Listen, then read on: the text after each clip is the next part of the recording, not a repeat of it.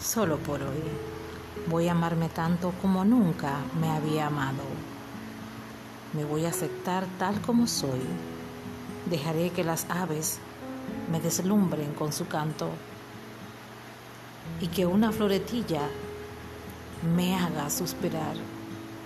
También haré algo grande, haré un préstamo, le pediré al Señor Jesucristo que me permita amar y ver a través de su corazón, para así poder amar y aceptar a los demás tal y como lo haría Él.